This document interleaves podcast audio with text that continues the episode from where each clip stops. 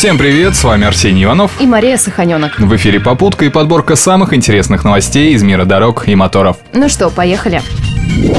С 20 октября в силу вступил новый регламент ГИБДД, причем некоторые поправки официально признали уже существующие нормы и явления, а некоторые, напротив, стали новыми. Предлагаю разобраться, что же нового появилось в законах. По новым правилам инспекторы не будут забирать права и запрещать эксплуатацию автомобиля. Что ты имеешь в виду? Случае, если водитель совершил нарушение, за которое предусмотрено лишение прав, теперь ему придется самостоятельно приехать в отделение ГИБДД и отдать права в течение трех дней. Также, если инспектор ошибочно решил, что вы под шофе, а на деле вы трезвы, после освидетельствования сотрудник ГИБДД должен отвезти вас обратно к вашей машине. Также в случае ДТП инспекторы больше не предоставляют справку о происшествии. Вот только пока не ясно, что делать самим участникам ДТП. Ведь страховые компании все еще требуют ту самую справку. Как отметил на пресс-конференции начальник юридического отдела Псковского офиса одной из страховых компаний Дмитрий Победов, новый регламент ГИБДД идет в разрез с федеральным законом. В ближайшее время Центробанк планирует провести совместное совещание с МВД для решения этих вопросов. Руководитель Псковского отделения отделения Всероссийского общества автомобилистов Владимир Поляков поделился своим мнением. Мнение эксперта.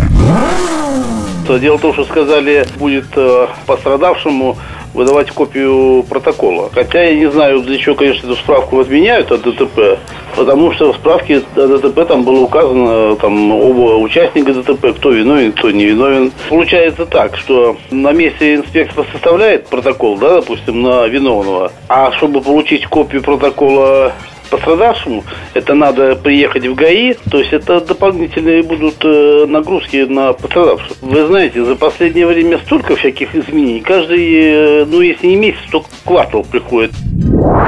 Еще одно нововведение из регламента исчезло разрешение на съемку, но съемка по-прежнему разрешена. Что-то я ничего не понимаю. В новой редакции нет прямого разрешения на осуществление фото и видеосъемки при общении с инспекторами ГИБДД. Но, с другой стороны, она, как и раньше, разрешена самим конституционным правом каждого гражданина. Но теперь снимать все происходящее может и инспектор, даже на собственный, например, смартфон. Для этого ему достаточно уведомить участников дорожного движения движения. Еще один вопрос, который не был прописан в предыдущих вариантах регламента – можно ли пристегивать свои документы? Нет, теперь водитель обязан передавать инспектору документы без обложек и удерживающих устройств. В противном случае инспектор вернет вам документы и попросит передать их без этих лишних элементов.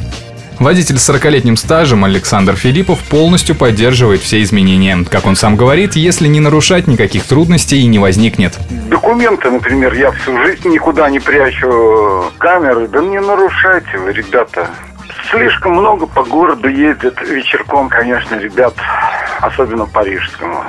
И 140, и 120. Правда, очень много с питерскими номерами.